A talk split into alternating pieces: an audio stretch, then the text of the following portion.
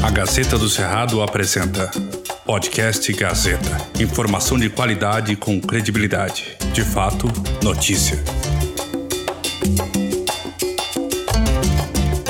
A Gazeta começa hoje uma série de entrevistas especiais com os pré-candidatos a prefeitos da capital Palmas. Nós estamos aqui na Câmara de Palmas, no gabinete do vereador Tiago Andrino, vereador do PSB, ele que está no primeiro mandato, é secretário-geral do PSB, é, veio a Palmas, para Palmas e trabalhou muito é, na gestão do ex-prefeito Carlos Amasta. E uma curiosidade eu acabei de descobrir, o Tiago completa 40 anos nesse ano de 2020, né, Tiago? É o ano do 40, tudo bem? Maju, tudo ano bem. do 40, curiosidade.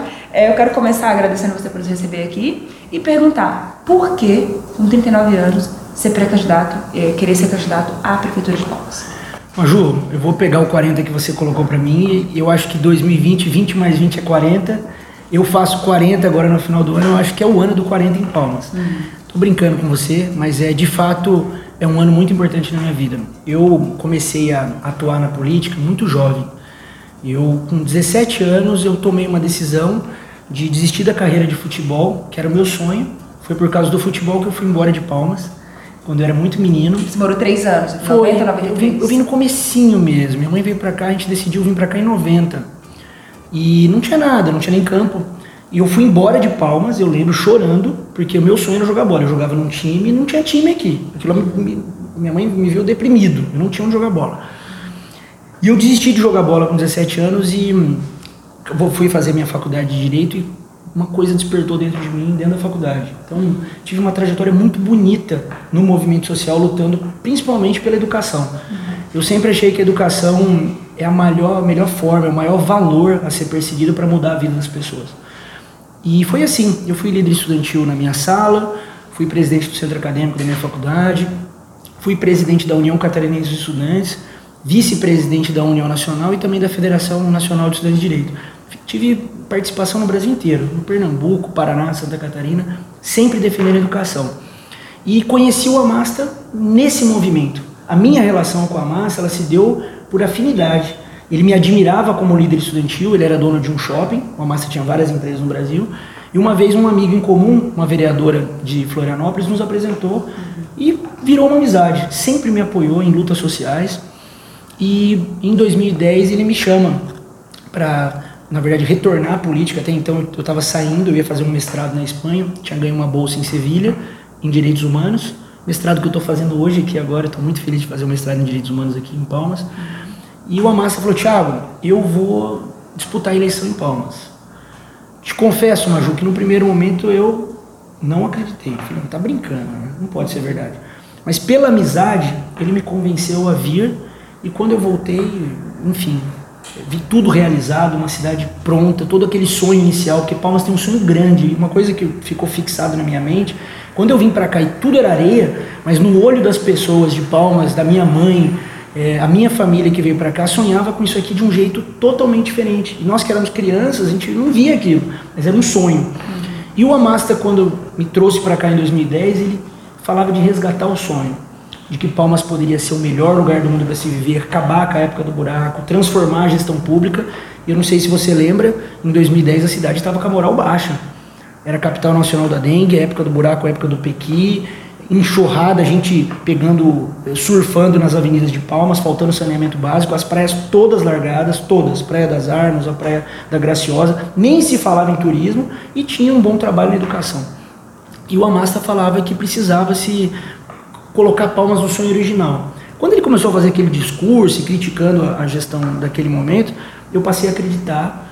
E aí, Maju, a minha vida mudou muito. né? De lá para cá eu vivi uma jornada incrível aqui em Palmas. Você coordenou a primeira campanha do Amasta, né? Foi a primeira pessoa, foi esse dia que eu te falei. Esse é o dia em que o Amasta me convenceu a ser o coordenador de campanha dele. Primeiro dia, foi no aniversário dele em 2010, final do ano. E, e eu sou muito grato a Palmas porque me fez sonhar de novo, porque aqui dá para transformar, não é como uma cidade gigante, feita, com todos os seus problemas. Palmas tem tudo por fazer. A gente está no começo dessa história ainda. E a história vocês viram, né? A gente coordenou uma campanha que foi vitoriosa, enfrentamos todo o sistema político daquele momento, as pessoas mais importantes do Estado, mais fortes, imbatíveis, to- vencemos todos juntos, todos juntos, foi uma eleição fenômeno. Mas o que nos deu mais alegria do que a eleição foi poder de fato fazer o que a gente se propôs.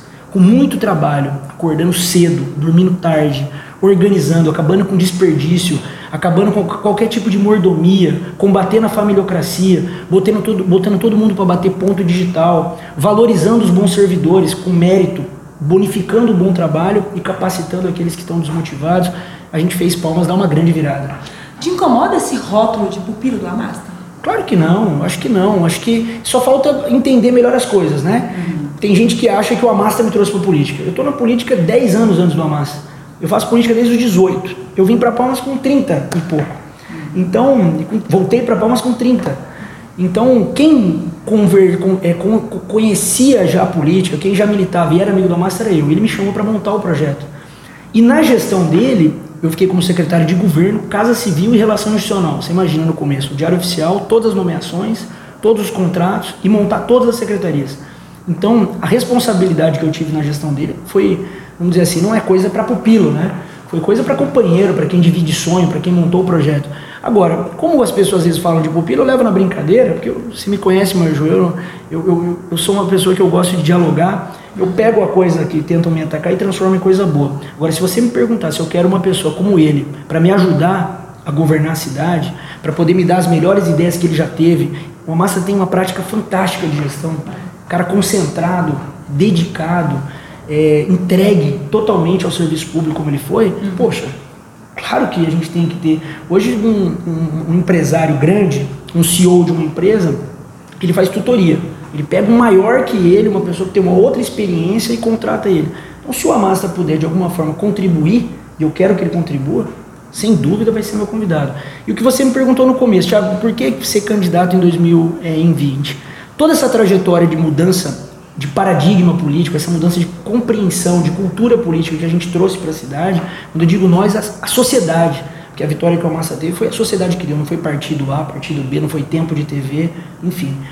É, foi um momento muito rico na minha vida. E vendo o que está acontecendo hoje, essa perda de qualidade na gestão pública, esse desleixo com Palmas, na verdade eu enxergo assim, essa perda de visão de que Palmas é um lugar incrível, grande, que tem que dar para ter projetos ousados, que ela pode ter gerar emprego e renda através do turismo, da qualidade do serviço, uma cidade que tem uma educação universalizada em tempo integral, que era o nosso sonho original, que a prefeita abandonou, umas UPAs melhor que a Unimed. A gente falava isso, o povo dava risada, mas não, as nossas UPAs foram melhores do que o sal da Unimed. Foram. Todas as pessoas que iam lá diziam isso. As unidades 100% de médico, acabar com a dengue, acabar com o buraco em 72 horas, como a gente fez aqui, foi uma revolução. E eu vendo o dis, assim, eu estou tendo o dissabor de ver a perda de um projeto. Não se trata da prefeita, eu não tenho nada contra pessoalmente com ela. Eu só penso que Palmas não merece isso. Então, isso. O Amasta e vocês, PSB, erraram na escolha da vice, então? Não, não, nós não escolhemos. A, a dinâmica da política brasileira, a legislação vem mudando é, tempo de TV, regras eleitorais, chapas, e naquele momento era importante ter uma composição política. E o senador Ataídes foi um grande companheiro, diferente de outras pessoas, ele é uma pessoa que tem coerência na luta pela cidade. Desde a época do senador João Ribeiro, o senador Ataídes nos apoiou. Então era necessário a gente honrar o apoio dele e fazer uma grande aliança com o PSDB. E o senador Ataídes nos... Vocês não escolheram a Cíntia? Gente, foi imposta pelo PSDB? Não, não é imposta, foi construída, né? A gente não teve imposição, foi muito leve a relação com o senador Ataídes. Estou dizendo que o PSDB indicou a prefeita, a, a vice-prefeita. Ele foi uma indicação do PSDB, uma aliança. Que num primeiro momento, Maju, não, não trouxe essa preocupação. A cidade estava tão redonda, tão estruturada, com secretários de ponta. Você tem um Danilo na educação, você tinha um Nésio fazendo um grande trabalho na saúde, você tinha uma zeladoria da cidade que, poxa, ficamos com uma Terceira cidade mais limpa do Brasil, Maju. Não foi nós que, que, avaliamos isso, não. Melhor saúde entre as capitais e melhor educação. Quem que tem isso na região norte do Brasil? Passar Curitiba, passar Florianópolis, passar Porto Alegre, passar Belo Horizonte. Então, assim, entregamos para ela um brinco. A gente achou que a máquina daria, ela daria conta. Porque ela sempre foi, demonstrou que faria Você isso. Você acha que ela não dá conta? Tenho certeza. A política hoje é por evidências, Maju. Você tem que. É, não, é, não, não dá para ser discurso. Você tem que pegar o Google, você tem que pegar os indicadores e olhar. Hoje você trabalha com evidências. Como está a educação de Palmas? Caiu as vagas de educação em tempo integral. Hoje eu recebi uma reclamação de mães autistas, porque eles não colocam monitores nas escolas. A escola Francisca Brandão, que era o que nós queremos para ser uma referência de inclusão, hoje uma amiga minha, acabou de me ligar antes de você chegar, foi levar o filho autista em alto grau na escola, teve que tirar o filho da escola chorando porque não tinha monitor. Tiago, explica para mim, em qual momento que aconteceu essa ruptura, em qual momento que uma composição, uma vice, uma vice que assumiu a prefeitura, é, virou essa pessoa, essa pessoa, essa, gest, essa má gestora que você está dizendo que é. Em que momento a Cintia passou de aliada a inimiga política? Assim, eu acho que como companheira ela demonstrou no começo, né? Então eu não, eu não vim aqui para discutir poder político. Eu acho que a sociedade não merece um debate sobre poder.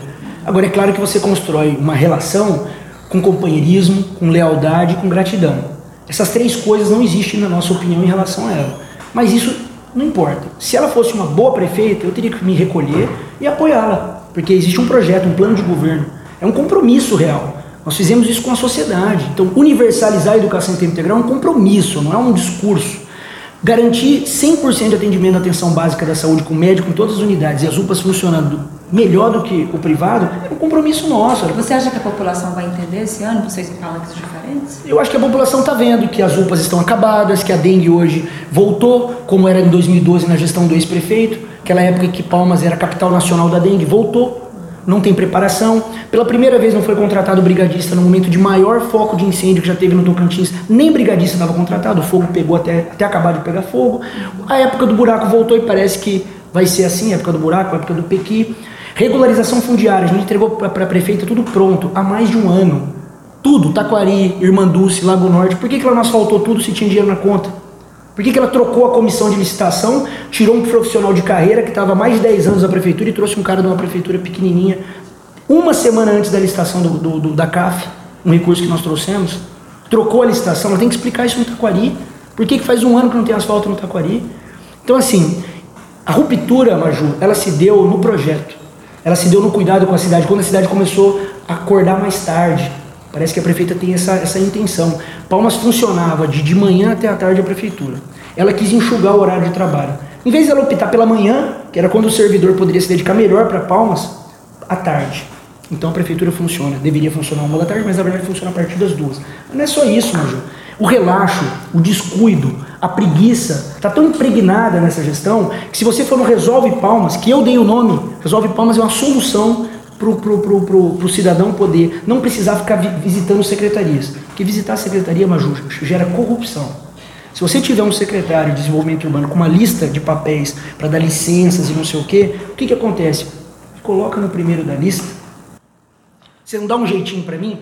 Resolve palmas, ele serve para ter um critério fiscalizado pelo MP. Você tem um protocolo, você tem uma senha, você tem um prazo. Vai lá hoje e fala que você quer cortar uma árvore. Eu vou te trazer, eu vou te mandar o papel. Cortar uma árvore hoje em Palmas demora sete meses para ter uma licença. Eu quero desafiar quantas licenças ambientais para fazer projetos imobiliários tem em Palmas? Há quanto tempo? E quem recebeu alguma? Tiago, então a cidade está parada. Alguns aliados da prefeita, inclusive a senadora Cátia Abreu disse isso semana passada. Nova aliada, né? Agora, aliada nova. Né? É, nova aliada. A, senadora disse que não entender ela chamou de ataque brutal. brutal. É, alguns aliados da Cintia dizem que esse ataque brutal que vem de, é, diretamente de você, do Amasta, para a gestão da Cintia, é também um ataque por ela ser mulher, uma questão de, de, de preconceito pela gestão feminina. Como é que vocês veem isso? Eu acho que, no mínimo, é uma vitimização muito baixa e desqualificada. Né? A gente nunca tratou ela menos ou mais por ser mulher, pelo contrário. Eu estou falando da cidade, eu estou falando de pagar imposto. Você que está assistindo aqui, nós pagamos muito imposto e não pagamos para privilégio. Nós não podemos pagar imposto para uma gestão acabar com a guarda, a guarda quarteirão, que era para cuidar do cidadão com arma, equipamento. Nós colocamos L200, onde os guardas iam para a comunidade para pegar bandido. Ela desmontar a guarda quarteirão e criar o guarda ostentação. Ela tem 14 guardas se revezando com custo de mais de um milhão por mês para cuidar dela e da família dela. Então, assim, quando você, a, a senadora fala assim, Tiago, é, está um ataque brutal. Ostentação é correto? Acabar com as UPAs é correto? Perder o controle da dengue é correto? Se eu não me indignar com isso, não tem sentido eu estar aqui, Maju. Eu estou aqui para servir. Eu estou aqui para servir a sociedade. Meu papel é esse como vereador. Então, se eu não falar o que está acontecendo, porque eu sou amigo, porque eu sou colega, porque eu tenho um desejo de poder, porque eu quero compor, não, não é justo. Tiago, o que Nós você, amamos isso aqui, né? O que você vai fazer diferente do Hamas? Sua gestão vai ser um, um remember aí, uma repetição do que foi do Hamas? O que, que você vai fazer de diferente do Hamas, se você for eleito prefeito de Palmas? Ju, eu acho que o momento é outro, né? Eu acho que são pessoas diferentes e momentos diferentes. Algumas coisas que, que ele fez, que são estratégicas, eu tenho que manter. Primeiro que Palmas merece um projeto. não uma, não uma ideia da minha cabeça, um, um projeto. Esse projeto estratégico ele envolve liberdade energética, essa, essa, essa revolução que a gente propôs com o Palma Solar, que a prefeita agora tem 50 milhões na conta para trocar a matriz energética da cidade, pode parecer, ah, é só de sustentabilidade. Não. Nós pagamos a conta de energia mais cara. Não sei se você lembra, todas as eleições de governo falava-se da conta de energia. Mas não, você não derruba a conta de energia com essa distribuição cara que é a energia que vem das hidrelétricas, esse esquema, esse monopólio brasileiro.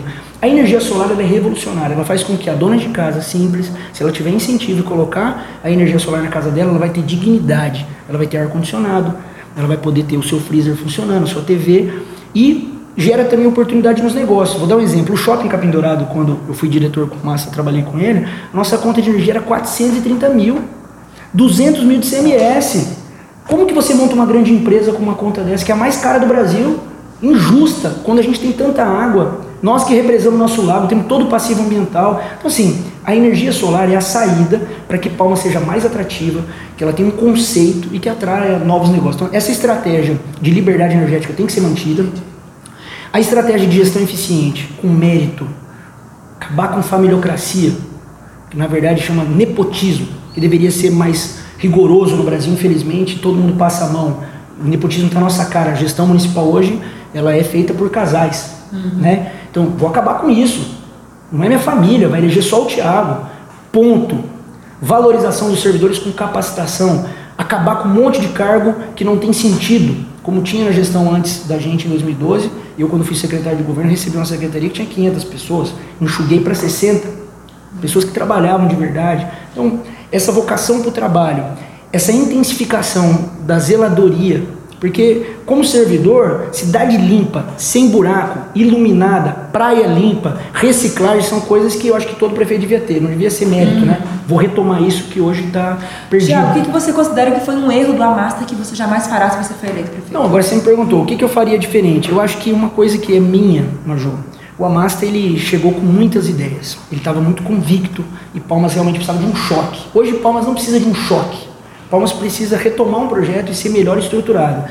Eu acho que é o diálogo, é a participação popular é uma coisa muito minha. Isso eu trago para a gestão eu acho que o envolvimento da, da sociedade para participar do processo de decisão, tanto enquanto segmentos, empresários, ativistas, movimentos sociais, mas também diretamente no bairro, vai ter que ter um instrumento de diálogo melhor com os bairros. Eu quero poder, com os impostos, discutir o que, que a comunidade quer que seja feita com os impostos. Existem várias experiências no Brasil, estou estudando, já vi em várias cidades formas diretas de diálogo, desde o planejamento do orçamento até a participação da dedicação direta de impostos. Quando o cidadão em determinado território, ele decide o que, que ele acha que no seu, no seu bairro, na, na, sua comunidade é importante priorizar. Eu quero fazer isso. Eu quero ter uma, uma, uma relação direta com a sociedade. Então, isso vai ser uma inovação que eu vou buscar. Eu quero radicalizar na transparência, radicalizar. É, hoje tem vários mecanismos de compliance, de critérios e rituais a ser feitos na gestão pública que combatem a corrupção e dão mais transparência. Uhum. Acho que é um momento que a sociedade quer isso também. E é, uma outra coisa é acabar com os privilégios. Eu penso que um dos quais, por exemplo, aqui você abre mão da sua codata, é, economiza e tal, e uh, numa gestão executiva, quais? Então vamos lá. Privilégio é uma cultura. Uhum. Quebrar a cultura é fundamental, isso eu posso dizer porque eu quebrei a cultura na Câmara. Eu rompi Hoje eu sou o vereador mais econômico, eu não utilizo nada. Devolvi carro, gasolina, tudo. Hoje nós temos uma economia de quase um milhão de reais na Câmara e é fato único. Né? E eu coloco isso não como uma briga com os meus colegas, mas uma cultura. Porque o povo brasileiro paga muitos impostos, o Brasil é desigual. Se esse imposto estivesse resolvendo a desigualdade, ok. Mas não resolve a desigualdade como a Suécia e a Noruega. A desigualdade reproduz o quê? Uma mata reproduz garantir que esposas de políticos virem madames com carros oficiais, uma série de telefones com contas intermináveis, viagens à vontade, auxílio paletó, auxílio moradia, auxílio livro. Isso está impregnado no judiciário, está impregnado, inclusive no Ministério Público, impregnado no legislativo, impregnado no executivo. Então, no executivo, que se eu for prefeito eu vou poder fazer, eu quero acabar com tudo isso. Esquema de carro alugado tem que ser muito mais enxuto e eu até pretendo trabalhar com vouchers. Eu acho que esses trabalhadores dos táxis, os aplicativos e outros podem ser participar da gestão com vouchers, como é feito no governo de São Paulo, diminuir esse número de carros oficiais, controle total de viagens, gasto com energia racionalizado, cargos comissionados altamente com critérios de técnicos de eficiência e focar no cidadão. Então, de mim uma coisa você vai saber, tudo que tiver de recurso público vai ser para devolver à sociedade. Então, hoje infelizmente não é essa a realidade. Se você pesquisar os diários oficiais, você vai ver que tem secretário com quatro parentes, outro para trazer vem esposa, marido, é, o próprio noivo da esposa, enfim, ela tem uma outra visão. É outra visão. Então nós estamos falando de duas visões totalmente diferentes. Isso eu vou enfrentar no debate. E é diferente do ex-prefeito Raul também. Enfim, é uma cultura. E o século XXI não permite mais ela, Maju.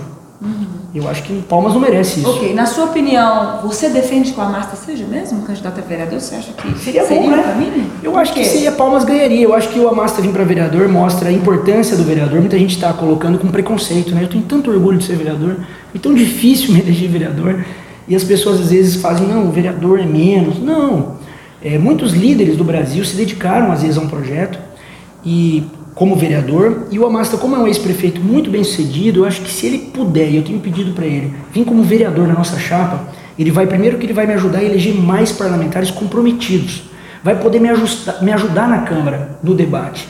E, e com certeza é, trazer ele mais para a política aqui na cidade. Eu tenho muita vontade que ele esteja abraçado nesse projeto de retomada. Então, não sei se ele vai topar, Maju. Essa é a minha intenção. Fiz o uhum. convite, ele disse que vai conversar com todos os vereadores da chapa. Certo. Seria muito bacana, né? Eu acho que ia trazer uma dinâmica aqui. Acho que a discussão, o Amasta é bom de discussão também. Seria um grande parlamentar. Eu acho que seria, seria muito positivo ele vir para vereador. E a candidatura do Palácio, apoiada pelo Palácio, que é do vice-governador Vanderlei, você tem essa candidatura? Qual é o seu sentimento em relação? Ju, é, o Palácio tem um problema com, com Palmas, porque a gente recebe muitos servidores do Palácio aqui na cidade. Então, existe um, uma crítica natural, uma, uma, dinâmica da cidade. Eu gosto de estudar muito as últimas eleições. E o Palácio não teve sucesso nas últimas eleições, mesmo em momentos bons, em momentos em que os governos estavam com boa popularidade. O prefeito Nilmar, que era uma prefeita com muita aceitação naquela época, teve um, um prejuízo muito grande na relação com o Palácio. Aí eu te pergunto, qual é a situação do Palácio hoje? Quais são os projetos que o Palácio do Araguaia desenvolve no território de Palmas? Como que o Palácio entrega o IDEB, o Índice de Educação das Crianças aqui em Palmas, que nós aqui em Palmas entregamos com o melhor IDEB do Brasil? Era, né? Acho que a prefeita vai derrubar agora. Mas era uma, éramos a melhor educação do Brasil e como que vai para a educação estadual? Quantas obras tem paradas aqui? Como que está a saúde, que a gente todo dia bate no HGP? Como, que ele, como eles estão cuidando das pessoas aqui em Palmas? Qual é o projeto estratégico de turismo é, e geração de oportunidades que o Palácio tem aqui? Então, assim, essas questões vão aparecer. Então, acho muito difícil é, defender esse governo. Vi o vice-governador dizendo que ele vai ser o elo do Palácio com a Prefeitura. Ele vai ter que mostrar, eu acho que com números e com a realidade, o que, que ele fez por Palmas. Eu acho difícil.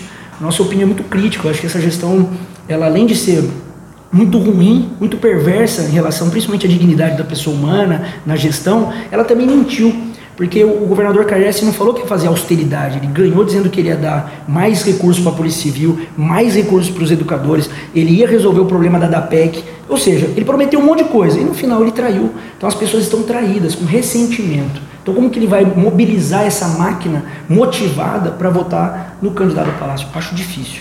Acho que as pessoas estão muito ressentidas e tristes com a realidade da política pública do Estado aqui em Palmas. Ok, Tiago, muito obrigada por ter nos recebido aqui. Você falou um pouco aí dos seus projetos, né? Radicalizando a transparência, comentou as questões políticas. É, Foi bom o café aqui? Ah, bacana. Te recebi bem? Gostei, gostei do café. O acolhimento também vai ser uma marca nossa, viu? Bacana, é isso. É, muito obrigada, tá? E você acompanhe diariamente aí a nossa série de entrevistas especiais com os principais pré-candidatos à Prefeitura de Palmas. São pelo menos 16 né, é, pessoas que já colocaram nome, são pré-candidaturas ainda. A Gazeta escolheu as principais e você acompanha aí o que pensam, as, as polêmicas, né, como, é que estão, como é que estão as questões, as relações políticas. Você acompanha todos os detalhes aqui. Até a próxima. Obrigado, Maju.